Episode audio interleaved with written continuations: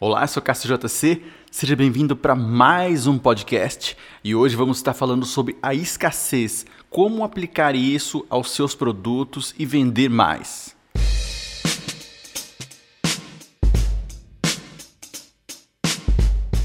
A melhor maneira de amar algo é perceber que você pode perdê-lo.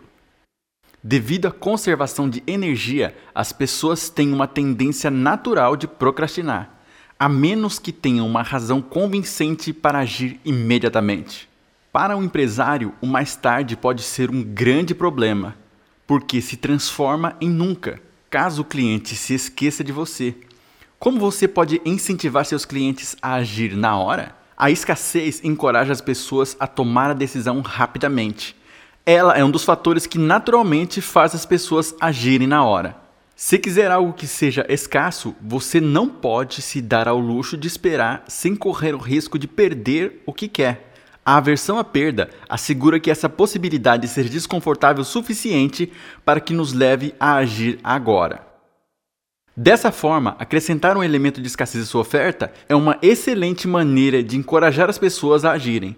A escassez faz as pessoas entenderem que elas poderão perder algo de valor se esperarem aumentando as chances de escolher agir imediatamente se desejarem o que está sendo oferecido. Eis aqui algumas maneiras pelas quais você pode acrescentar um elemento de escassez à sua oferta: quantidades limitadas. Informe ao cliente potencial que você está oferecendo um número limitado de unidades. Aumento de preços. Avise ao cliente potencial que o preço subirá em breve. Reduções de preços.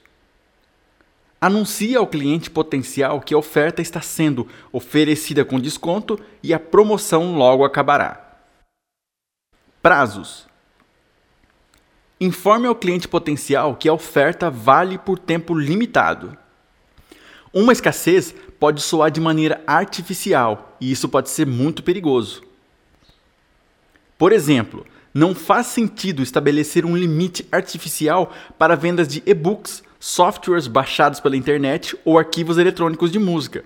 Todo mundo sabe que arquivos eletrônicos podem ser infinitamente duplicados a um custo basicamente nulo, de forma que a escassez soa como manipuladora, o que reduz o desejo das pessoas comprarem.